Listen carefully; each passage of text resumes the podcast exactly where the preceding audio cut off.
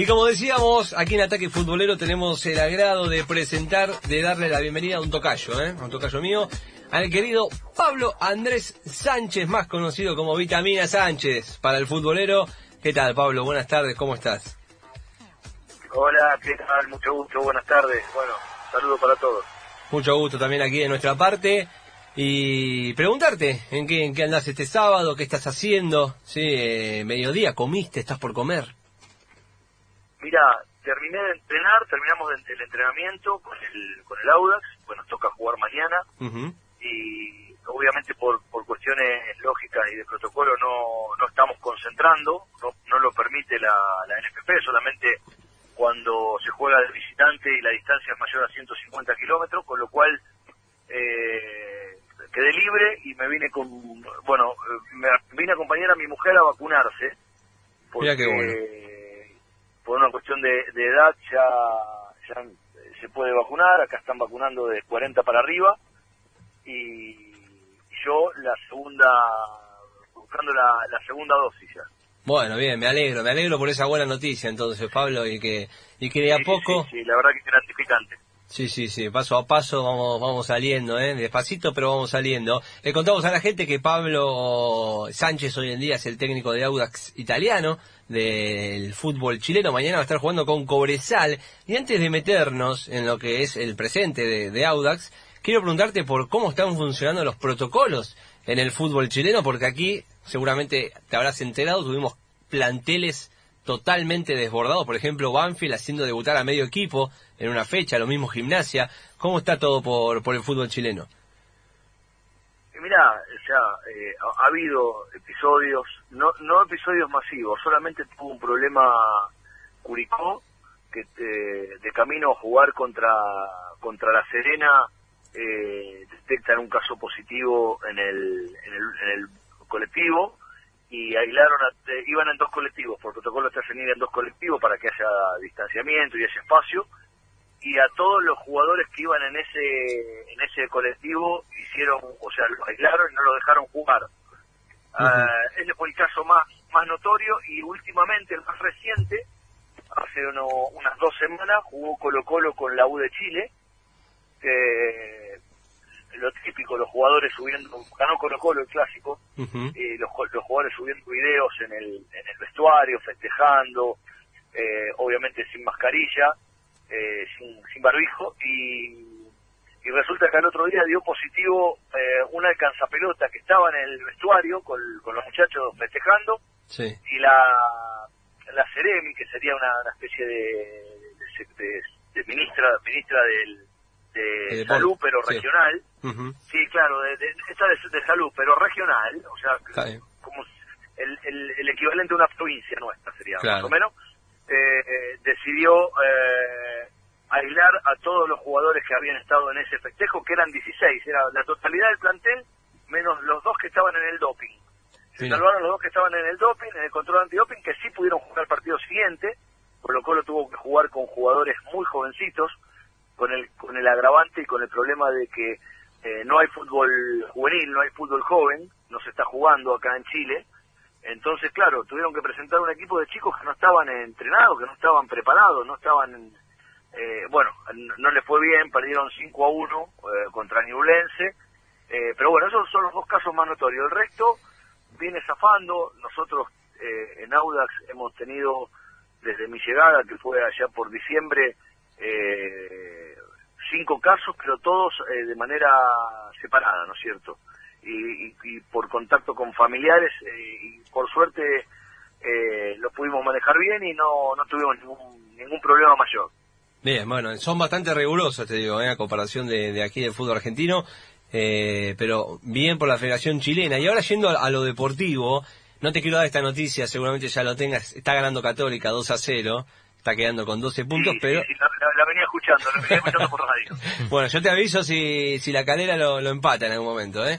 Pero, pero... Lo que pasa es que, mira, que en realidad Calera, Calera tiene 11, la, Cato tiene 9, sí. de ganar Católica nos alcanza, y si empataban también nos alcanza Calera, claro. lo cual yo siempre prefiero que lo, en este tipo de situaciones, prefiero que los, los rivales empaten, sumen ambos, pero que sumen menos. Entonces, pero bueno, que sea lo que tenga que ser y no pasa nada. Nosotros nos toca jugar mañana y nos obliga de alguna manera a, seguir por, por, como, por la senda que venimos. Bueno, y mañana eh, Audax está puntero, está invicto, le contamos a la gente, 12 puntos, ganó 3, empató 3. Y nos contabas, ¿no? Desde tu llegada en diciembre, el equipo un poco cambió, ahora está teniendo este buen rendimiento. ¿Qué te encontraste? ¿Qué buscas darle a esta institución eh, en cuanto a, tu trabajo como, como técnico? Has tenido algunos pasos por varios equipos eh, del continente sudamericano, pero aquí en, Audax encontraste un ritmo y un juego que, que, bueno, te pone primero en la liga. Sí, mira, en realidad bueno, toca llegar en diciembre, a mediados de diciembre, con el equipo muy comprometido con el descenso. Eh, quedaban nueve fechas, nos fue, nos fue bien, o sea, no fue a los golpes, pero medianamente bien. Lo sacamos adelante y el equipo se pudo salvar en la última fecha. Nos salvamos de, descenso, nos salvamos de promoción, de todo, por suerte. Y bueno, emprendimos este, esta temporada eh, con la ilusión de poder eh, no, no tener que sufrir. La, idea era no tener que sufrir y, que nuestro objetivo sea un poquito más más auspicioso, más eh, más lindo eh, y, nos propusimos poder ojalá estar entre los ocho punteros para de esa manera tener eh, puestos de Copa o Libertadores Sudamericana. Así que bueno, a partir de habernos planteado eso y, de haber incorporado algunos buenos jugadores que nos están, nos están rindiendo bien, eh, nos podemos dar el lujo de estar en un lugar de privilegio. No sé si era lo que pensábamos, porque bueno, uno se va poniendo metas largas que tienen que ver con esto que te decía de objetivos eh, tipo sudamericano, libertadores, y, metas más cortas que son las del paso a paso, la de partido tras partido, eh, cómo, lo, cómo vamos a ir solucionando los problemas que se nos vayan presentando que tienen que ver bueno con las con las lesiones, con las expulsiones, con, con algún cambio de sistema producto de que nos tocan distintos rivales. Y ahí estamos, estamos en ese proceso, ¿no es cierto?, de tratar de, de seguir como venimos, de, de quedamos como, como el único equipo invicto de la liga, ojalá que, que el día de mañana lo podamos sostener, teniendo en cuenta que el próximo fin de semana si hay elecciones y no se va a jugar, así que sería bueno estar por, por dos semanas nuevamente ahí arriba, ¿no es cierto? Es, es muy gratificante, se trabaja con mucha, con mucha alegría, se trabaja, se corrigen los errores con, con mucha más tranquilidad sobre todo. Así que bueno, ahí estamos, estamos con, con esta con esta propuesta de, ojalá poder sostenernos ahí arriba de la tabla. Pablo, buenas tardes, te habla Facundo Araujo, ¿cómo te va? Hola Facundo, buenas tardes. Buenas tardes. Eh, yo creo que mañana si, si Audax pierde el invicto vas a estar eh, acordándote de todas nuestras familias, más o menos, y de ataque futbolero, pero bueno, ojalá que, que así no sea. Pero me quedaba recién con algo que decías Mm, de, de, esto de ver eh, o de quedar posiblemente dentro de los ocho puestos primeros para ya sea una Copa Libertadores o una Copa Sudamericana y me ponía a pensar en la palabra que se me venía rápido a la cabeza era proyecto. Eh, en Chile se puede aspirar a un proyecto a largo plazo, viste que acá en Argentina es muy complicado, perdés tres partidos y te odian, ganás tres partidos y sos el mejor equipo del mundo. Eh, ¿En Chile es un poco diferente la cuestión? Sí, sí, eh, yo creo que hay, hay, hay, no sé si la palabra es menos pasión, pero sí hay menos apasionados. O sea, no hay tantos locos futboleros, lo hay, obviamente, nosotros en, nuestro club lo tenemos, tenés el eh, hoy en las redes sociales los hinchas se manifiestan, a veces bien, a veces mal, pero bueno, tiene, es, su, es su herramienta, en definitiva, ahí empieza a medir. Pero no con la locura que hay en la Argentina, claro. También hay que tener en cuenta que acá hay una realidad distinta que tiene que ver con que los clubes acá son sociedades anónimas, son sociedades deportivas anónimas. Eh, hay distintos tipos de, sociedades anónimas que, eh, porque tenés, por ejemplo, algunas que tienen un solo dueño, otras que tienen eh, acciones y tienen muchos dueños. Lo que sí hay que tener ocho directores cada, cada sociedad anónima. Y claro, el que tiene un solo dueño pone, acomoda a sus directores y no va a tener problemas detrás de cada club en realidad sí hay un proyecto. Eh, que tiene que ver justamente también con el tema de las sociedades anónimas y que se lo permite a lo mejor el, tener el haber menos hinchas y, probablemente menos pasión. Muchas veces el, proyecto es por lo menos mínimamente sostenerse en la categoría. Eh, a partir de ahí eh, hay clubes que utilizan su presupuesto su presupuesto, o sea, estamos hablando de ingresos de televisión, eh, publicidad estática, eh, entrada, en este caso, bueno, la parte de entrada está, no existe, y, y, después hay un valor agregado en extra que es la venta probablemente de algún jugador. Hay clubes, hay clubes que piden un poquito más y que los dueños desembolsan más de lo que les ingresa, hay clubes que no, que deciden eh, que o parte de su proyecto es poder sostenerse en la categoría sin tener que aportar plata extra y, a partir de ahí ver que pueden ganar y es que y cuándo empiezan a ganar cuando clasifican a una copa porque hoy la, la, la Conmebol paga y paga bien o cuando venden quizás algún futbolista después hay clubes que tienen proyectos eh, de fútbol inferiores hay otros que no les interesa y que pura pura y exclusivamente contratan jugadores eh, por ejemplo, en el caso nuestro, y ahora siendo Audas italiano, tiene un muy buen fútbol joven, hoy parado por la pandemia, ya desde hace más de un año, eh, con lo cual incluso estamos teniendo problemas para, para jugar con el juvenil. La liga chilena obliga a que la mitad de los minutos la jueguen jugadores menores de 20 años. Eh, generalmente Audax no ha tenido problema en este rubro porque tenía muy buenas inferiores y ahora se nos complicó un poco. Digo se nos complicó es porque el, juvenil nuestro no es titular indiscutido, con lo cual tiene que participar de manera un poco forzada.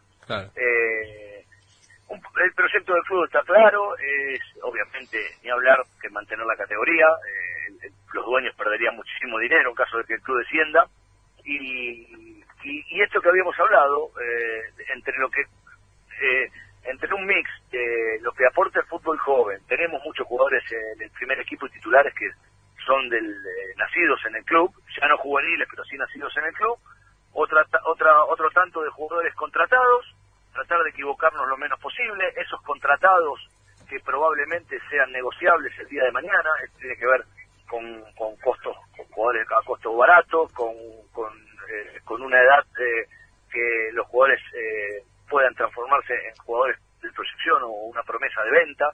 Eh, y, vamos por ahí, y vamos por ahí nosotros trabajando, tratando en el caso mío como entrenador de, adaptarme, obviamente. Eh, claramente nos ponen los puntos cuando uno llega, nos dicen, bueno, tú funciona de esta manera, te sirve, te adaptás, te incorporás o no.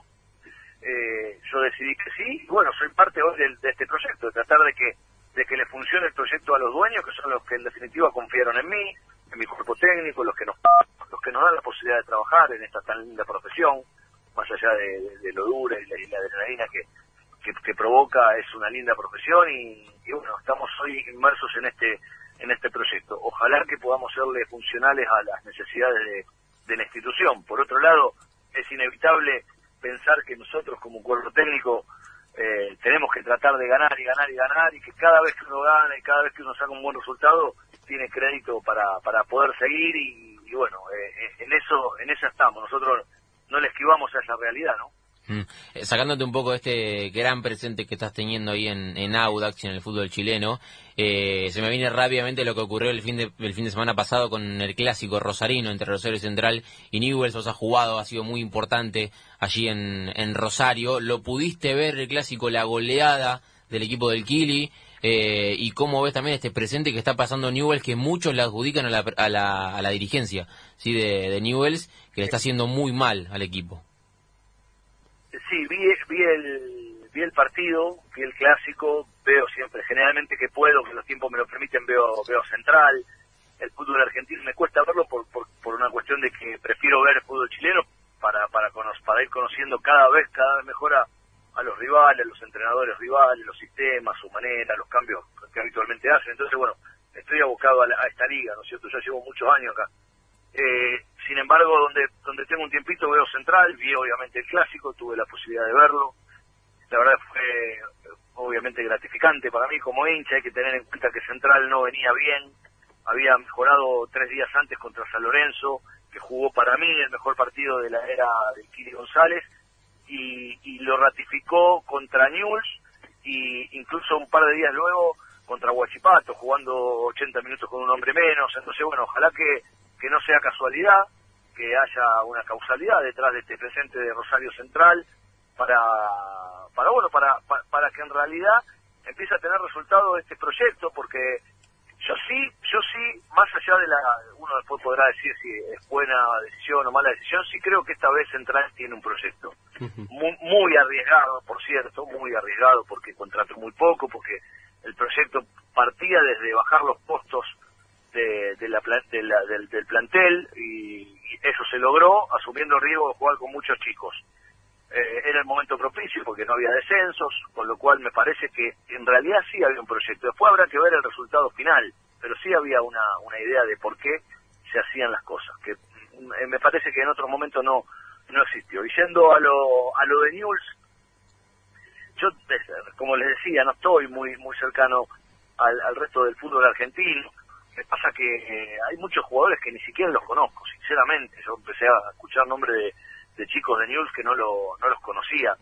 Y a lo mejor si no hubiera prestado atención a Central, tampoco, porque aparecieron muchos nombres jóvenes y nuevos en, en este en este último periodo. Eh, pero sí veo, sí me encontré con un News eh, que jugó muy, muy, muy, realmente muy mal el clásico. Sí también vi que el técnico decidió eh, cambiar de posiciones a muchos de ellos. Habrá que ver bajo qué criterio y qué buscaba y con qué objetivo. Eh, pero sí vi una diferencia muy, muy grande. Sí vi una diferencia muy grande. Nunca vi a un News cerca de poder empatar el partido bueno, cuando hizo Central el segundo gol no hubo más partido y había que esperar a ver cuántos cuántos goles más podía meter Central. Con lo cual, eh, evidentemente, Newell tiene mucho mucho por, por mejorar de cara al futuro. Y una de las polémicas que dejó el clásico fue la, reacción de Pablo Pérez con el dron que lo destruyó en mil pedazos. Eh, vos como técnico, ¿entendés si un jugador en el clásico se saca de esa manera porque lo están cargando? Porque se podía haber ganado una roja en ese lugar. El árbitro un poco lo, lo dejó pasar porque es una reacción violenta que dentro del campo muchas veces se sanciona con la expulsión. Como técnico, ¿lo entendés a, Pablo Pérez en esa situación? ¿Qué le dirías en el entretiempo? No, siento, Pablo Pérez es muy especial, uno, uno lo sabe, yo creo que debe ser el jugador con más, más tarjetas amarillas del fútbol argentino, no sé si de la historia, ahí, ahí le estoy errando, pero promedio, pro, promedios respecto a la cantidad de partidos, probablemente sí sea el jugador con más tarjetas amarillas. Tiene un carácter muy especial, eh, es un chico irascible, pero bueno, él es así, él es así. no lo han podido no lo han podido domar todos los entrenadores que tuvo. Eh, y, mirá que lo ha pasado mal, o sea, lo han criticado y le han caído como para que el tipo recapacite y no lo ha podido hacer.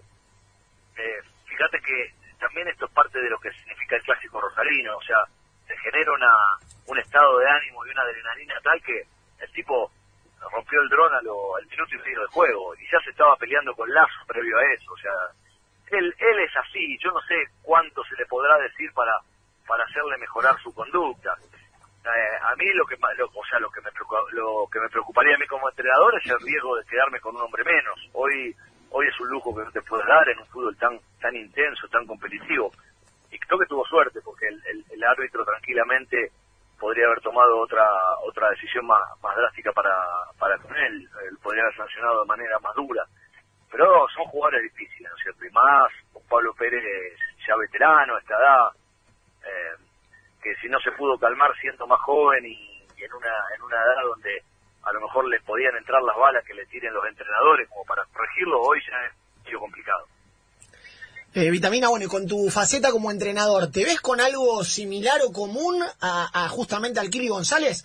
Que como bien decías, bueno, Central no venía bien, de hecho, hasta él mismo fue cuestionado en su puesto hasta hace no muchas fechas, pero ¿vos ves algo en común que tengas con él en cuanto a la forma de jugar? ¿Y qué pibes también destacás de Central que te hayan llamado la atención? Mira, yo en realidad eh, yo hace un tiempo que elijo como, o sea, yo me adapto mucho a los jugadores que tenga. Ahora, yo en la medida que yo pueda armar un equipo y, con los dirigentes, conjuntamente con los dirigentes, contratar jugadores, tratamos de, armar un equipo con, con extremos. Yo uso, uso hace mucho tiempo, o intento usar el 4-3-3 como, como sistema principal, y obviamente que me adapto, y, de hecho este torneo terminé jugando tres partidos con línea de tres sea, me adapto durante el partido, pero generalmente inicio jugando con, con línea de cuatro, tres volantes y tres delanteros. Ahí sí veo alguna diferencia con el Kili que eh, le ha costado encontrar el sistema. Eh, yo digo que a un entrenador de fútbol le lleva unos cinco o seis partidos encontrar el, equipo, el sistema, o sea, la conjunción de sistema, nombres propios e idea. Y, y a algunos les lleva más. Cuando, cuando te lleva más de 10 partidos ya empezás a estar en problemas, ¿no? Cuando te lleva menos, eh, es, es, muy bienvenido, si uno lo puede encontrar lo más rápido posible. Pero bueno, hoy hoy también hay, hay una realidad. Kili es su primera experiencia como entrenador. Yo ya, eh, yo dirijo ya por suerte desde el 2007. Ya son muchos años, muchos equipos. Eh, sí siento que a lo mejor yo en, mis inicios era era un poco más inquieto, eh, como como lo veo a Cristian.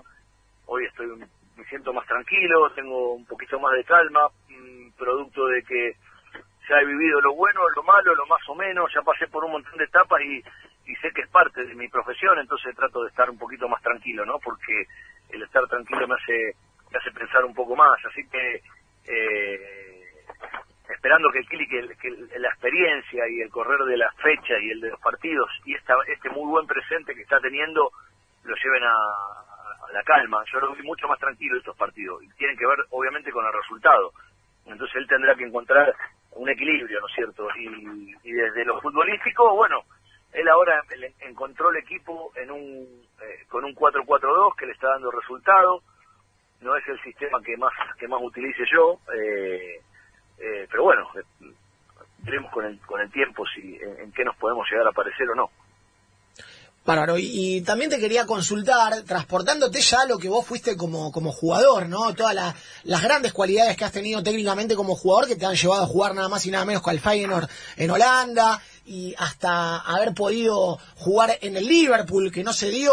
¿Qué puedes recordar de, de tu faceta como jugador eh, en Europa y, qué te ha dejado la importancia, ¿no? De jugar allá. Y ya, para mí fue una experiencia, viste, viste que eh, el, los futbolistas en la Argentina, todos de chiquitos todos queremos jugar en primera, y una vez que juegan en primera, todos quieren jugar en Europa. Um, hubo, hubo, grandes jugadores que marcaron el camino y que, que hacían que jugar en Europa demostraban que no era no era imposible, pero sí difícil. Entonces uno quería jugar en Europa, porque también te da la posibilidad de tener un salto económico considerable. Y a mí me tocó el Feyenoord eh, y, lo hice con mucha alegría, porque yo me acuerdo que había una época que empezaban a dar por la mañana los partidos de, la liga holandesa, mucho Feyenoord, mucho Ajax, mucho PSV, y, y, y, me acordaba de un par de jugadores, eh, puntualmente uno de, de, de, Wolf, que era un jugador, de, era el capitán de un Feyenoord de, de allá de principios de los 90, y lo veía mucho y cuando surgió la posibilidad, yo tenía la posibilidad de dos equipos, Sporting Lisboa Uh -huh. eh, me pretendía o el Feyenoord y, y, y, me decanté por el por el Feyenoord porque me llamaba la atención me pareció un poquito más exótico y, y le metí y no me arrepiento fueron tres años eh, muy buenos después me fui a después me fui al Alavés estuve en la Liga española me pude dar el lujo de jugar contra Real Madrid contra Barcelona contra enormes jugadores haber sido compañero de Ronald Kuma de Larson de Giovanni Van Broncos de Julio Cruz.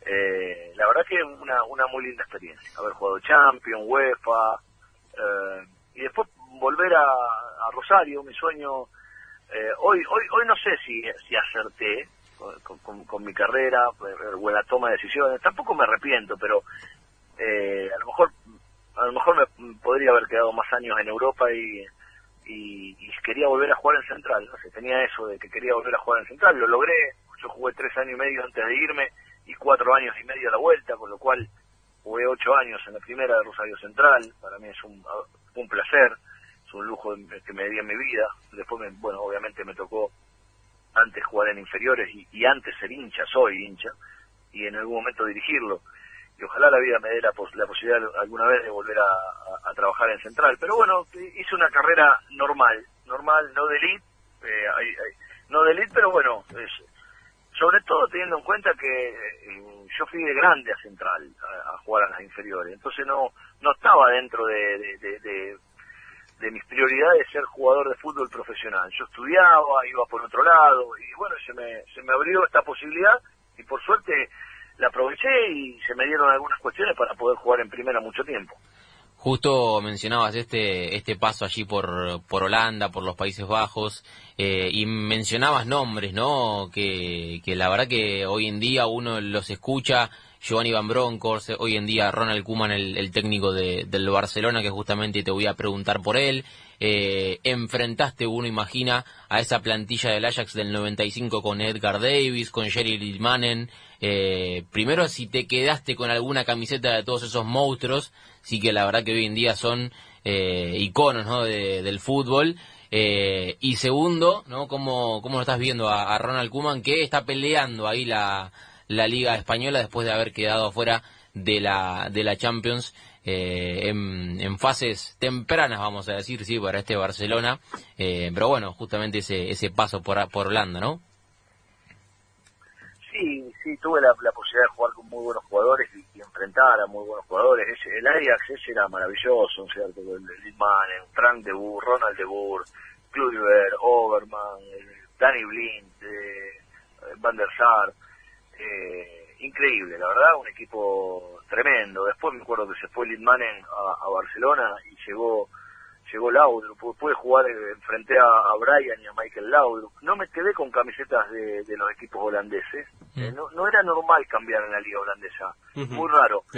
Sí, sí cambié, sí cambié muchas camisetas. Por ejemplo, tengo la de, la de Inzaghi, jugamos, eh, jugamos eh, Champions contra Juventus. Y ahí aproveché, porque cambié con, con, con Inzaghi en, la, vuelta y en la ida con, con Michele Padovano. Jugamos el partido de despedida a Ronald Koeman, Ronald Koeman se despide siendo jugador de Feyenoord del fútbol y jugamos contra la Lazio. Y ese día cambié camiseta con el flaco Chamot, eh, también ahí de los pagos y nacido en Rosario Central, eh, tengo la de Manchester United de Karol Poborski, o sea, no, tengo más de 200, 200, 250 camisetas, increíble. Hay lindo material. Que tengo. Sí, tengo increíble porque aparte después cambié con, con ex compañeros, con el Colorado Lucian de Tenerife, tengo la de Kili González de, Zaragoza, eh, no, tengo unas camisetas, bueno, después con, con, ex colegas que, que, eran, nos habíamos enfrentado en la Liga Argentina y después después nos enfrentábamos ahí, Pablo Paz, eh, Cañito Ibagaza de Mallorca, eh, y bueno, eso es lo que también lo que te da Europa, ¿no es cierto?, de poder jugar, de darte el lujo de jugar contra contra Zidane, Rivaldo, eh, Roberto Carlos, eh, Redondo, eh, Davor Zucker, nombro más o menos los que, los que me acuerdo, ¿no? Fernando Hierro. Entonces, bueno, de alguna manera tengo que ser un agradecido de haber jugado contra, esos, contra esos animales, ¿no? Jugadores de élite, jugadores distintos, de, de, otra, de, otro, de otro nivel, si se quiere, ¿no? Así que, bueno, agradecido, agradecido de, haber jugado con ellos. Eh, yo dirigí, eh, inicié mi carrera como técnico en Banfield, eh, y tuve ahí un pequeño impas y eh, cuando nos vamos de Banfield y me fui a, Europa a ver entrenamientos, entre ellos al PCB, mandé un mail al PCB, me atendió quien era en su momento el gerente deportivo, que era un chileno, que yo lo conocí cuando trabajaba en el Utrecht de, de Holanda también, eh, y después se fue lo contrató el PCB y me, atiende él, él, me contesta el mail y me dice, gusto saludarte Pablo después de tanto tiempo, se habían pasado como 7, 8 años, me dice, te cuento que como sabrás el técnico del PCB Ronald Kuman, le conté las fechas aproximadas que vos podrías estar y me dijo que si venís esta fecha, eh, él le gustaría que vengas este día puntual porque entrena doble turno, le gustaría almorzar con vos. Así que, bueno, me fui para, me fui para Europa, estuve viendo entrenamientos del, del, Torino, del Inter, eh, y después me fui para, para Holanda y vi PSV, Feyenoord y AZ, y, bueno, tuve la, la, posibilidad de, estar con Ronald, de, de, almorzar con él y, que me atienda muy bien, y, y agradecido obviamente. Eh, pero bueno, esto hace muchos años, con lo cual no sé, no sé cuál ha sido. Hay, hay, hay una evolución constante de los entrenadores, entonces yo creo que Ronald tiene que tiene que hoy ser muy distinto a lo que al, Ronald que vi yo. El que vi yo era muy muy muy parecido a la metodología que utilizamos justamente en el Feyenoord, eh, que me da la sensación que es la que utilizan los equipos grandes, o sea, muy poco táctico, mucho mucho trabajo técnico, mucho trabajo de definición, mucho mucho trabajo de pase, muchos circuitos de pase eh, y muy poco táctico. Eh, yo creo que esto también tiene que ver con que Feyenoord Ajax o PSV tienen una tienen planteles muy superiores en nombres al resto y, les alcanza les alcanza o uno uno no imagina no sé hoy a ver, un, Barcelona trabajando tres días táctico. No, no, no me lo imagino, porque la, tiene jugadores tan inteligentes, tan inteligentes, que es muy, muy, muy difícil tener que decirle a, a, Piqué, mira, eh, vos tenés que, tu posición corporal tiene que ser este, y tu comportamiento ante el pelotazo del rival tiene que ser este. Y si el rival juega para atrás, vos tenés que achicar. Y el tipo probablemente te mira, vos me estás diciendo cosas que yo ya las sé desde hace 20 años. Entonces, no sé, eh, ah, digo esto porque no sé cómo sería mi función en un equipo grande, ¿no? De tantas, de tantos jugadores con tanta jerarquía, porque eh, son jugadores inteligentes, eso es lo que hay que entender. O sea, Uno ve, por ejemplo, a mí, y esto se lo digo yo a mis jugadores, ¿eh? mi, marcador central es alto, cabecea bien, pega bien con las dos piernas, es rápido, hace buenas coberturas. Ok, entonces, ¿por qué no juegan en Europa? Porque el, el, el que juega en Europa ve cosas antes que los nuestros no ven. Ese es el, valor agregado que tienen. Claro, una diferencia. cuando uno ve un jugador de claro, cuando uno ve un jugador de Arsenal, de Arsenal de Sarandí, probablemente el chico sea habilidoso, rápido, fuerte, eh, ágil. Y, pero ¿por qué no juega en el Atlético de Madrid? Y porque el Atlético de Madrid elige otras cosas, son jugadores que, que toman la decisión exacta, jugadores inteligentes que entienden el juego, que es lo más difícil entender el juego. Eh, y uno ahí en esos equipos tiene tiene todo eso, ¿no? Lo tiene todo servido en bandeja. Entonces, bueno, en fin, eh, bueno, volviendo a Ronald, yo creo que tiene que haber habido una, evolución porque dirigió en el medio, dirigió Valencia, dirigió el Everton de Inglaterra, creo que Southampton, eh, eh dirigió los tres grandes del fútbol del fútbol holandés, Feyenoord, Ajax, PSV, había jugado en los tres y también jugó mucho tiempo en la selección, jugó mundiales y dirigió la selección, era el técnico de la selección antes de ir a Barcelona, con lo cual un recorrido maravilloso, con lo cual tiene que haber cosechado mucho. La última de mi parte, ¿qué recordás cuando el Feyenoord vino a hacer esa pretemporada a Mar del Plata? Vos estuviste presente con el gatito Minini, me acuerdo que él también estuvo en la organización para que el equipo holandés llegue a Mar del Plata, y coincidió también que venía Magic Johnson a pasar ese verano argentino en Mar del Plata. ¿Cómo viviste todo ese momento y si te acordás de alguna anécdota particular con todos esos astros? No, mira, eh, yo lo que sí recuerdo eh, fue una, una especie de convenio que hizo Enzo Ginoni, que fue el, empresario que nos, nos compró a Rosario Central.